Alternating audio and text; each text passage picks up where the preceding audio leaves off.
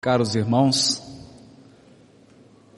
nesta manhã nós vamos falar sobre o tema da mediunidade na obra do benfeitor espiritual Emmanuel, que foi o coordenador das atividades mediúnicas de Francisco Cândido Xavier. Lembrando que o nosso papel é aquele de recolher as pérolas espalhadas por esse benfeitor, formando um colar para a nossa reflexão. Aliás, esse sempre foi o método utilizado por esse benfeitor espiritual para transmitir as informações do mundo superior a nós encarnados. Sempre espalhou as informações por diversas obras, exigindo de todos nós uma capacidade de leitura plural, uma capacidade de vasculhar diversas obras para formar um verdadeiro colar. E nós iniciamos pelo prefácio, chamando o slide, pelo prefácio que Emmanuel escreve para o livro Nos Domínios da Mediunidade ao qual ele dá o sugestivo título de Raios, Ondas, Médiums, Mentes. Nesse prefácio diz o benfeitor que a ciência do século XX avançou na pesquisa e no estudo da matéria. Desde as indagações de Leucipo, mentor de Demócrito, que já havia concebido as partículas infinitesimais da matéria, a qual ele deu o nome de átomo. A cultura grega, a cultura clássica, se deteve na concepção aristotélica dos quatro elementos: fogo, ar, terra e água. Ou nos três elementos hipostáticos da alquimia, o enxofre, o sal e o mercúrio. Mas foi no século XIX, com Dalton, que a matéria, enquanto entidade corpuscular, começou a ser investigada e trabalhada. Surge William Crookes, aquele espírita extraordinário que fez as medições, que pesou o espírito, e que desenvolveu o tubo de raios catódicos, que daria origem à nossa televisão. William Crookes percebe, descobre o estado radiante da matéria. Logo em seguida, Rottingen percebe que esses raios, que esse estado radiante da matéria, eram capazes de atravessar o tubo de raios catódicos de William Crookes e então descobre os famosos raios X.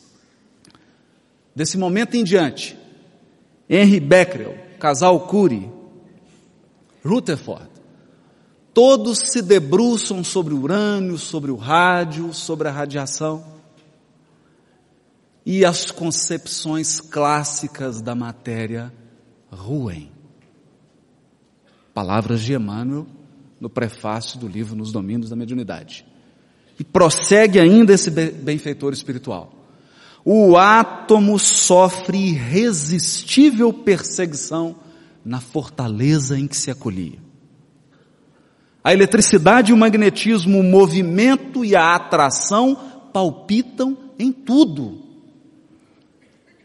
E o estudo dos raios cósmicos evidencia que o universo está entrecortado de raios e ondas.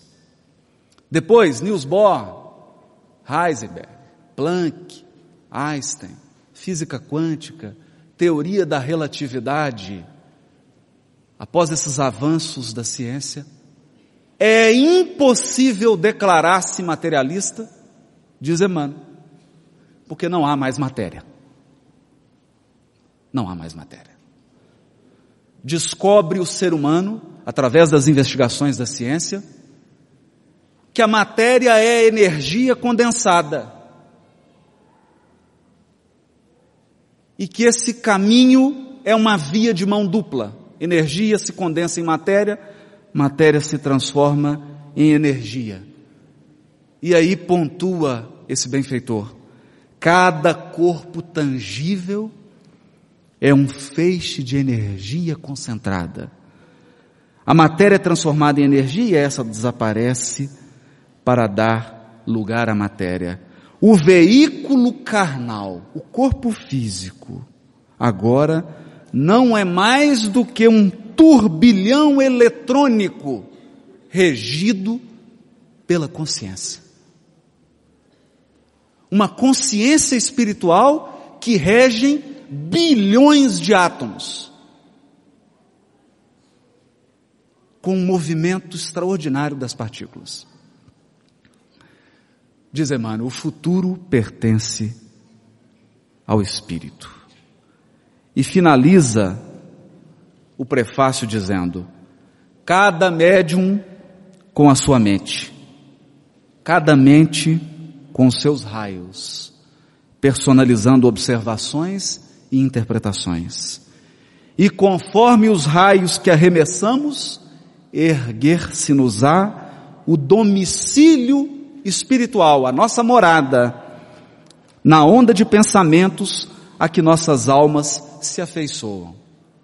E para não perder a sua verbe de educador do Evangelho, conclui, em boa síntese, isso equivale a dizer, a cada qual segundo as suas obras. Esse é o prefácio do livro Nos Domínios da Mediunidade. E é com esse prefácio que nós iniciamos o estudo dessa manhã. Antes de mais nada, é preciso destacar na obra gigantesca desse benfeitor espiritual a reverência à codificação kardeciana. Numa entrevista feita no livro No Mundo de Chico Xavier, página 69, na sua quinta edição, indagaram a Chico Xavier: Emmanuel já fez para você alguma referência especial sobre Allan Kardec?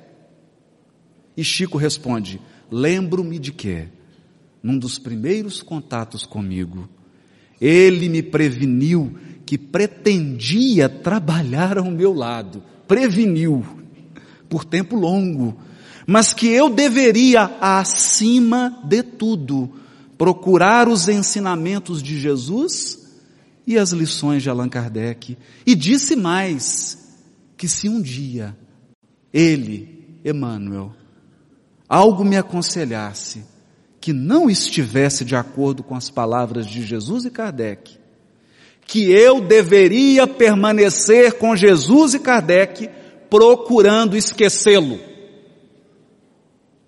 Reverência, fidelidade. Fidelidade a uma linha de princípios, a um plano que conduz às revelações espirituais, cujo alicerce é a figura do governador espiritual do orbe. Mas para trabalhar a mediunidade, eu convido todos a um passeio. A um passeio pelo baú de pérolas de Emmanuel. E a primeira pérola que nós vamos recolher está no livro Roteiro, capítulo 25, quando ele, Espírito, diz: se as, se as incógnitas do corpo fazem no mundo a paixão da ciência, que designa exércitos numerosos de hábeis servidores para a solução dos problemas de saúde genética, reconforto e eugenia, além túmulo, além túmulo, a grandeza da mente desafia-nos todos os potenciais de inteligência no trato metódico dos assuntos que lhe dizem respeito. É como se o benfeitor dissesse: Enquanto nós na terra ainda nos debruçamos sobre os mistérios do corpo físico, na espiritualidade superior, os mistérios residem na mente, porque o corpo físico já foi decifrado. Na mente. Que é misteriosa e que reserva surpresas e segredos mesmo para ele, Emmanuel. É o que ele está confessando no livro roteiro. Mas não nos enganemos, esse benfeitor é modesto. É modesto. Ele vai no livro Pensamento e Vida, capítulo 1, dar uma conceituação extraordinária de mente, ao dizer: a mente é o espelho da vida em toda parte. Definindo-a por espelho da vida, reconhecemos que o coração lhe é a face e que o cérebro é o centro das suas ondulações, gerando a força do pensamento que tudo move, criando e transformando, destruindo e refazendo, criando e transformando, destruindo e refazendo, para acrisolar e sublimar. Aqui ele usa a figura da ótica, da física, dos espelhos côncavos e convexos, para lembrar que o coração é a face, o coração é a superfície do espelho. Primeiramente, a luz chega na face, depois que ela vai para o centro das ondulações, que é o cérebro. Aqui Emmanuel define que coração e cérebro, sentimento e inteligência, são os dois fatores que compõem a mente. Mas o que nos impede de refletir a grandeza da vida? As impurezas depositadas no nosso coração. Não é a nossa capacidade, incapacidade intelectual, as nossas limitações intelectuais, não. O que nos impede de refletir o Criador são as impurezas do sentimento. Por isso, por isso, disse Jesus no Sermão do Monte, bem-aventurados, os limpos, limpos de coração, porque eles verão a Deus. Deus é visto com o coração. Já dizia Exupéry no livro Pequeno Príncipe. Mas Emmanuel prossegue, prossegue ainda no livro Pensamento e Vida, ele diz: o reflexo esboça a emotividade. Toda ação exterior produz emotividade, sentimento. Nossa primeira reação à vida é emocional. Sempre. A emotividade plasma, plasma a ideia. A ideia determina a atitude e as palavras que comandam as ações. Olha a sequência. Impulso exterior, reação interior, que é emotividade, emotividade plasmando ideias e pensamentos, pensamentos determinando atitudes e palavras, atitudes e palavras comandando as ações. Em semelhantes manifestações, ou seja, nesse ciclo, alongam-se os fios geradores das causas. Fios geradores das causas, de que nascem as circunstâncias. O que, que ele está dizendo? Que as circunstâncias da nossa vida, os fatos mais corriqueiros, desde hoje, o dia que você acordou até agora, os fatos mais corriqueiros têm sua gênese no seu sentimento, nas bases do seu coração.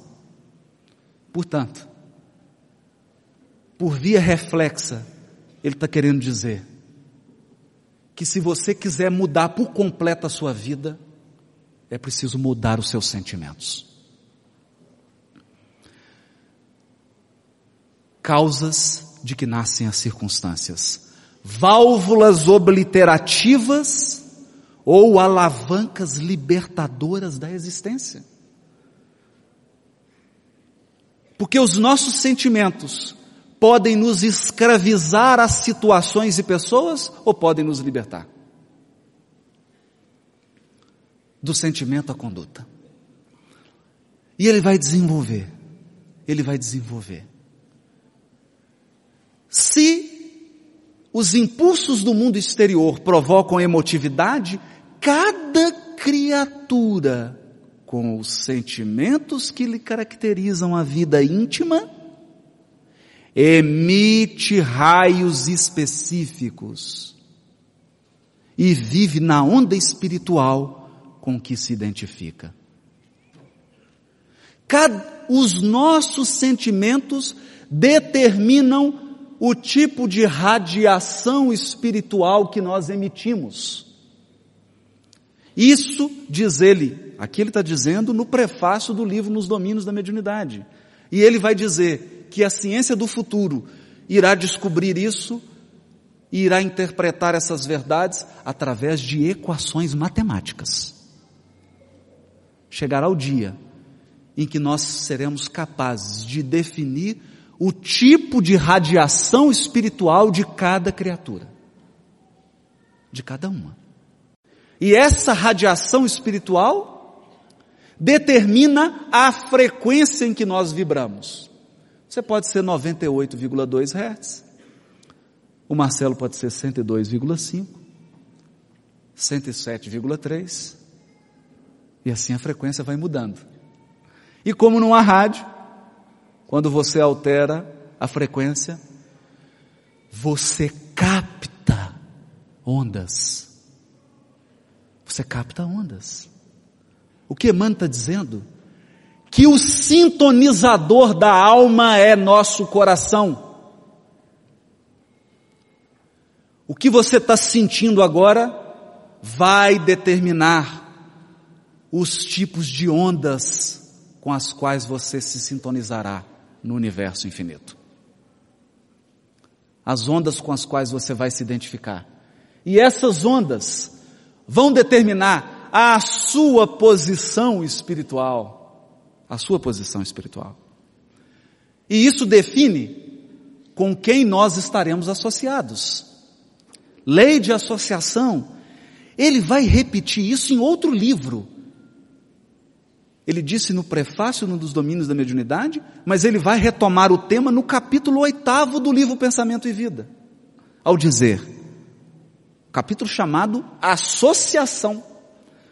Assimilamos o pensamento daqueles que pensam como pensamos. Assimilamos o pensamento daqueles que pensam como pensamos. É que sentindo, mentalizando, falando, ou agindo, olha ele repetindo o ciclo. O reflexo esboça a emotividade, a emotividade plasma a ideia. Ele está repetindo. Sentindo, mentalizando, falando ou agindo, sintonizamos-nos com as emoções e ideias. Emoções e ideias de todas as pessoas, encarnadas ou desencarnadas, da nossa faixa de simpatia. É por isso que às vezes você entra num ambiente e fala, nossa, mas esse lugar está pesado. Está um clima pesado aqui. Ou quando você entra nessa conferência e fala, meu Deus, eu estou me sentindo nas nuvens. Associação. Os nossos sentimentos e as nossas ideias. É por essa razão que disse o Espírito de verdade, espíritas, amai-vos, mudança de sentimento. Instruí-vos, mudança de pensamento amai-vos instruí-vos. É a sequência. Porque todas as ideias, sejam filosóficas, científicas, estão assentadas em sentimentos. Ainda há pouco eu conversava com Henrique Baldovino. Platão, apesar do brilho da sua inteligência, era escravocado. Defendia a escravidão. O que determina as nossas associações são o teor dos nossos sentimentos e a qualidade das nossas ideias. Prossegue Emmanuel. Agora, nos domínios da mediunidade, é como se ele escrevesse um parágrafo numa obra e escrevesse o outro parágrafo em outra obra. Às vezes dá vontade de reclamar com ele. Porque você tem que pegar as 420 e ficar juntando os parágrafos. Todos somos médiums dentro do campo mental que nos é próprio, associando-nos às energias edificantes, se o nosso pensamento flui na direção da vida superior, ou às forças perturbadoras e deprimentes, se ainda nos escravizamos às sombras da vida primitivista ou torturada. É mediunidade no sentido lato. Porque a todo momento nós estamos emitindo e assimilando sentimentos e ideias. E esse intercâmbio, esse fluxo de sentimentos e ideias, determinam as associações espirituais que estamos fazendo os, as entidades que estão sintonizadas conosco, ainda que o Espírito não esteja do teu lado. Ele pode estar em outro país. Assim como você agora pode ligar um televisor e assistir um canal do Japão. Você pode sintonizar com alguém deprimido na Holanda. Como você pode sintonizar-se com alguém feliz nas esferas superiores. Tudo dependendo do sintonizador que cada um carrega no peito.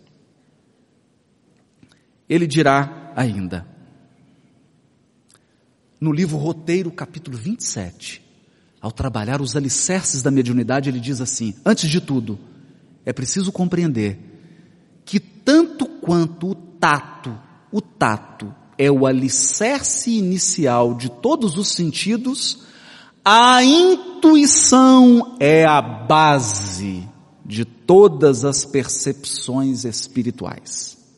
E por isso mesmo, toda inteligência é médium das forças invisíveis que operam no setor de atividade regular em que se coloca. A intuição é a base da mediunidade, toda criatura de Deus a possui e a desenvolve. Ele dirá, mas em outra obra, que o início da mediunidade é, é a intuição e que a chegada da mediunidade é a intuição. A mediunidade começa na intuição, mas um dia todas as faculdades mediúnicas em grau máximo, serão sintetizadas numa faculdade extraordinária, que é a intuição das entidades puras, dos espíritos puros. Uma intuição poderosa que as coloca em contato com o próprio Deus. Trabalhado esse aspecto básico da mediunidade, no domínio da mediunidade, capítulo 1, nós escolhemos uma explanação de um benfeitor chamado Albério. Aí alguém dirá, mas o, o estudo não é mediunidade na obra de Emmanuel? Ora, certa vez eu conversava com Arnaldo Rocha, porque a maioria dessas obras de André Luiz foi recebida no grupo Meimei em Pedro Leopoldo. Muitas delas. E eu fiquei curioso, porque existem diversos benfeitores na obra de André Luiz. E Emmanuel é o coordenador da obra mediúnica. Era ele que articulava. Ele era um maestro que colocava os, os artistas, cada qual na sua posição, para que a sinfonia pudesse soar de harmônica. E certa vez eu perguntei para ele como que era o processo de revisão dessas obras. Ele disse que depois que o Chico psicografava uma obra de André Luiz, havia uma sessão mediúnica no grupo Meimei, em que os benfeitores espirituais compareciam a Pedro Leopoldo para revisar os seus discursos. Então, Alexandre, Aulus, Albério, iam a Pedro Leopoldo e liam. Deixa eu ver como que você psicografou. Não, não, não, muda essa palavra. Não está bom. Vamos alterar isso aqui faltou uma vírgula. Vocês imaginam o cuidado. Tudo isso sob a coordenação de Emmanuel. Mesmo quando ele recebia entidades superiores, ele era o anfitrião. Era o anfitrião. E aqui Albério vai dizer, para nós percebermos, que a obra de coordenação de Emmanuel é uma obra coletiva que contou com a participação de espíritos muito superiores. Olha como que está em sintonia. Albério vai dizer, segundo é fácil concluir, todos os seres vivos respiram na onda de psiquismo dinâmico que lhes é peculiar. Dentro das dimensões que lhes são características ou na frequência que lhes é própria. Examinando, pois, os valores anímicos como faculdades de comunicação entre os espíritos, qualquer que seja o plano em que se encontrem, não podemos perder de vista que o mundo mental do agente, não podemos perder de vista o mundo mental do agente e do recipiente. Porquanto, em qualquer posição mediúnica, a inteligência receptiva está sujeita às possibilidades e à coloração dos pensamentos em que vive. E a inteligência emissora, já submetida aos limites e às interpretações dos pensamentos que é capaz de produzir. É um ajuste de mentes, cada qual com seus potenciais, cada qual com as suas limitações. Isso nada mais é do que Paulo disse em uma de suas epístolas, mas trago essas verdades em vasos de barro, para que a glória não seja humana, mas do Altíssimo. A água que verte da espiritualidade superior pode, pode não, sempre é pura, cristalina, mas os vasos são de barro. A coloração, a limitação, as características são do médium. Ele imprime essas limitações ou esses contornos ao que recebe. Portanto, Mediunidade é um relacionamento espiritual. Mediunidade é um relacionamento espiritual. Daí, no livro Consolador, questão 387, perguntam a Emmanuel: qual a maior necessidade do médium? Qual a maior necessidade do médium? E Emmanuel responde: a primeira necessidade do médium é evangelizar-se a si mesmo. Evangelizar-se a si mesmo, antes de se entregar às grandes tarefas doutrinárias. Pois de outro modo, poderá esbarrar sempre com o fantasma do personalismo em detrimento da sua missão que, que é o fantasma do personalismo? É quando o vaso de barro torna a água tão impura que essa água fica descaracterizada. Descaracterizada. É quando a mensagem da espiritualidade é absolutamente deturpada pela mente do médium. Esse é o médium não evangelizado. Mas é preciso um cuidado com as palavras. Quando Emmanuel diz evangelização da alma, nós precisamos abandonar os conceitos tradicionais das teologias. Evangelização não é aquele conceito de catequese, de ritual religioso. Não. Quando Emmanuel diz evangelização, ele está dizendo sintonizar o nosso coração com o coração do Cristo. Pensar como Jesus pensava. Isso é evangelização da alma. Isso é evangelização da alma. Eu me recordo no capítulo 3 do livro Boa Nova.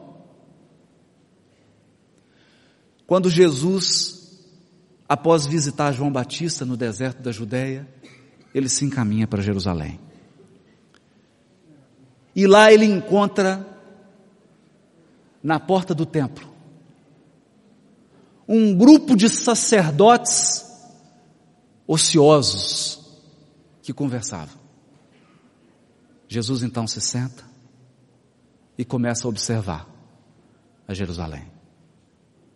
Como se ali estivesse um painel de toda a humanidade. Um resumo, uma síntese de todos os seus tutelados.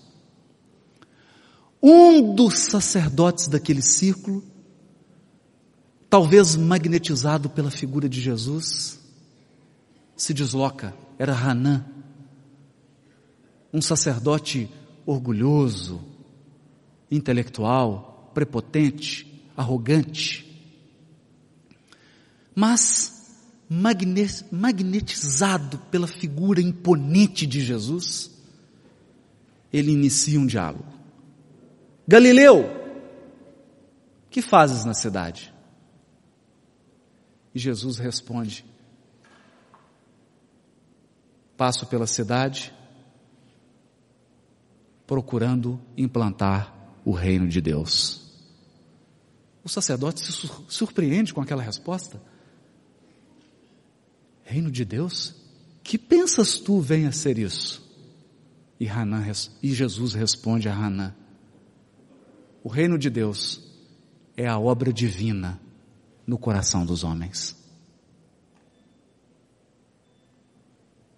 Obra divina no coração dos homens. É o que nós estamos falando aqui. O reflexo esboça a emotividade, a emotividade plasma a ideia, as ideias comandam as palavras e atitudes de que nascem as ações, as condutas. Então, o reino de Deus é uma obra feita em parceria entre você e Deus tem uma parceria. O Criador, desde o momento em que somos criados, divide conosco uma tarefa. Qual? A edificação do reino de Deus no nosso coração. Por quê? Porque o coração é o espelho da mente. E se o coração estiver puro, nosso coração refletirá o próprio Criador.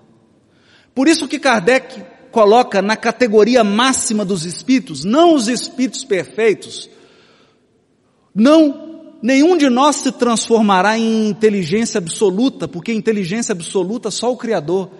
O que atingiremos quando alcançarmos o topo da escala evolutiva? Espíritos puros. Puros. Nosso coração estará puro. Mas o sacerdote era muito orgulhoso. Obra divina no coração dos homens. E o sacerdote retorquiu: Obra divina nas tuas mãos? Nas tuas mãos, Galileu? Por acaso contas com a colaboração de algum príncipe ilustre para esse projeto?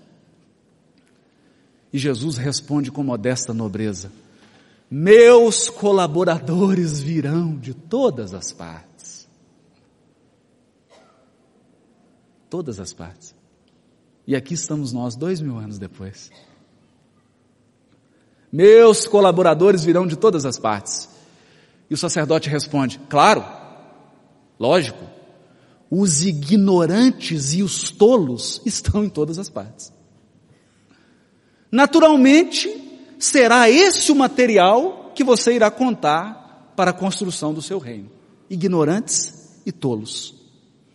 Mas, Galileu, já vistes alguma estátua feita de lama? Jesus respondeu a ele: Sacerdote, não há mármore mais puro e mais formoso que o do sentimento. Não há mármore mais puro e mais formoso que o do sentimento. E não há cinzel superior ao da boa vontade. Ele, impressionado com a resposta, desconversa. Desconversa. Ele não entendeu. Ele não entendeu que a grande escultura de Deus é a modelagem do nosso coração. Que a grande obra perfeita do Criador não são templos, não são instituições. Como diria Estevão no Sinédrio, Deus não habita em templos feitos por mãos humanas. Portanto, Deus constrói com as suas próprias mãos o seu templo. Que templo é esse? Nosso coração. Nosso coração. Nosso coração é o templo no qual a divindade se manifesta. E isso o sacerdote não entendeu. Mas ele desconversa e diz para Jesus assim: Conheces Roma ou Atenas? E Jesus finaliza: Eu conheço o amor e a verdade. Isso é evangelização. É desse evangelho que Emmanuel está falando. É dessa evangelização. É evangelização feita silenciosamente na vida de cada um de nós. À medida em que o nosso sentimento vai sendo esculpido, vai sendo trabalhado, vai sendo modelado, vai sendo enobrecido. Nosso sentimento vai se tornando puro e formoso. Isso é evangelização. E sem esse processo, não há sintonia e não há mediunidade edificante. Isso está em absoluta consonância com o que disse o codificador. No livro dos médiuns, capítulo 20, da segunda parte, item 227, Kardec diz, ora, os bons têm afinidade com os bons e os maus com os maus. De onde se conclui que as qualidades morais do médium exercem influência muito importante sobre a natureza dos espíritos que por eles se comunicam. As qualidades que de preferência atraem os espíritos bons são. Aqui começa a escultura. De que é feita essa escultura que Jesus se referia? Quais são essas qualidades que atraem os espíritos bons? Bondade, benevolência, simplicidade do coração, amor ao próximo, o desprendimento das coisas materiais. E quais são os defeitos que afastam os espíritos superiores? O orgulho, o egoísmo, a inveja, o ciúme, o ódio, a cupidez, a sensualidade e todas as paixões que escravizam o homem à matéria. Mas em nós, como diz Provérbios, há uma luta. Há uma luta entre esses bons sentimentos e esses maus sentimentos.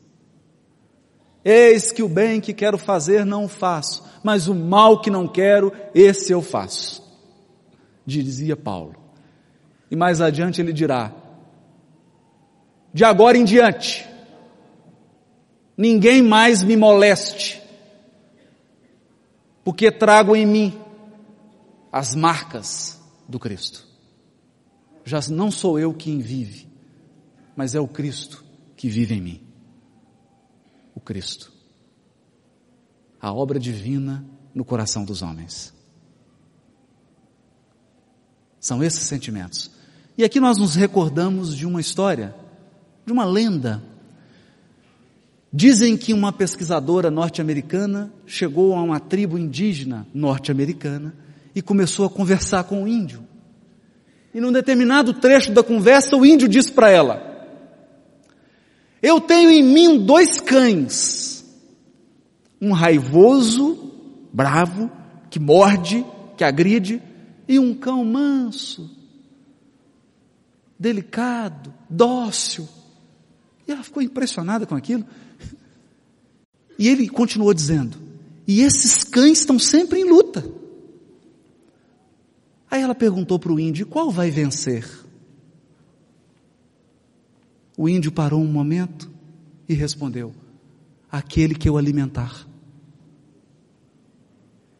Aquele que eu alimentar.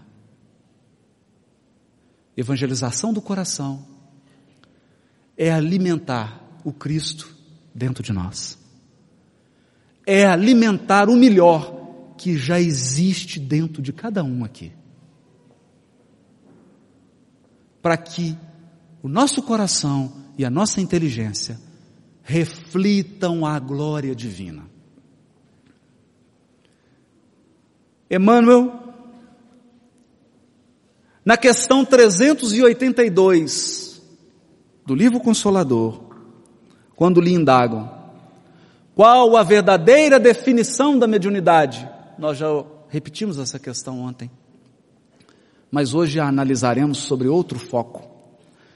A mediunidade é aquela luz que seria derramada sobre toda a carne e prometida pelo Divino Mestre aos tempos do Consolador atualmente em curso na terra. Por que luz? Por que essa metáfora de que a mediunidade é luz? Por causa da outra metáfora de que a mente é o espelho. A mente humana é o espelho que reflete a luz divina. Sendo luz que brilha na carne. A mediunidade é atributo do espírito, patrimônio da alma imortal, elemento renovador da posição moral, moral. Nós estamos falando de coração, de sentimento.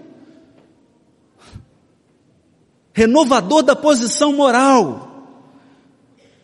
Enriquecendo todos os seus valores no capítulo da virtude, da virtude e da inteligência sempre que se encontre ligada aos princípios evangélicos na sua trajetória pela face do mundo.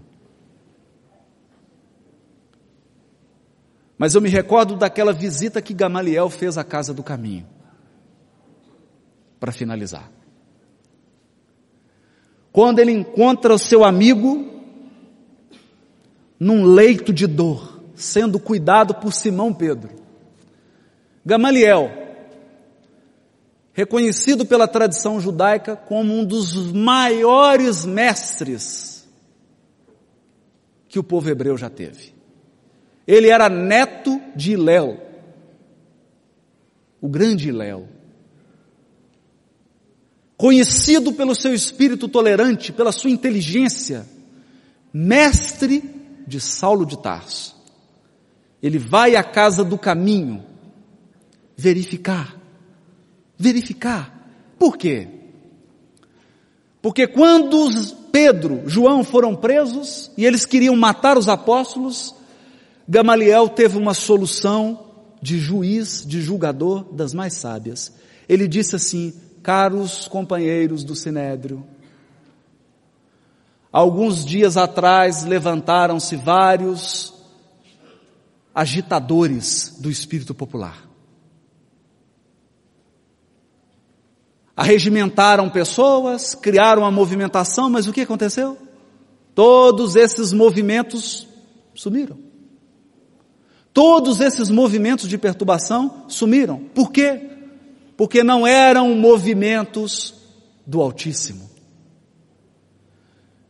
Examinemos com cuidado esses homens.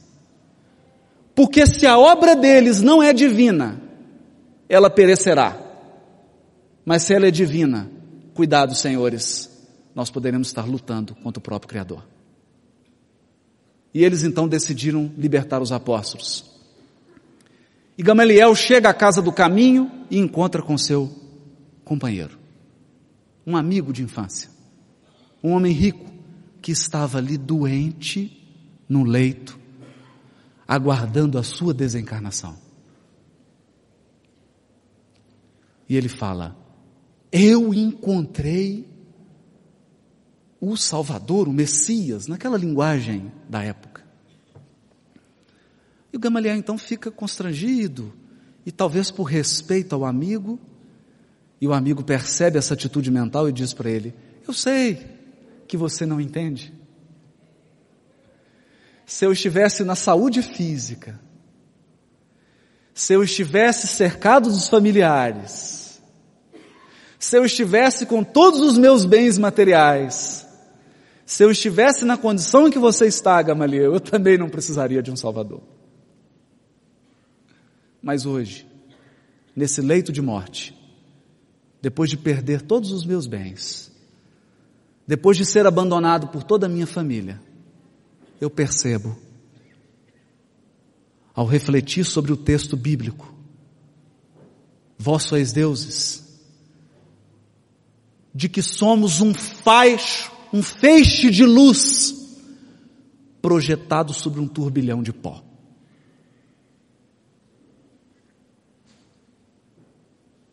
Um feixe de luz projetado sobre um turbilhão de pó.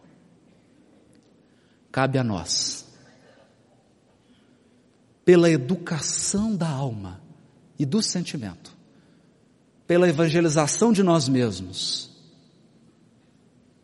fazermos a grande limpeza do coração, para que a nossa mente reflita a grandeza divina.